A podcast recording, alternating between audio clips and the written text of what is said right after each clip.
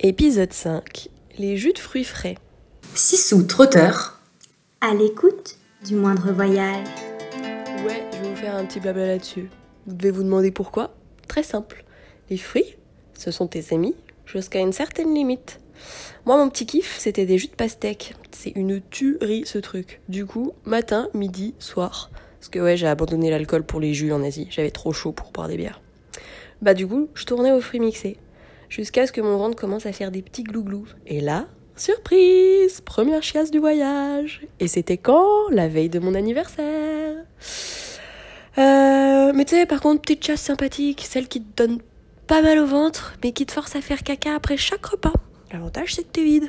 Du coup, je me suis transformée en moineau pendant à peu près une petite semaine. Il a fallu être très stratège pour les sorties parce qu'avoir envie de faire caca tout le temps, c'est pas évident.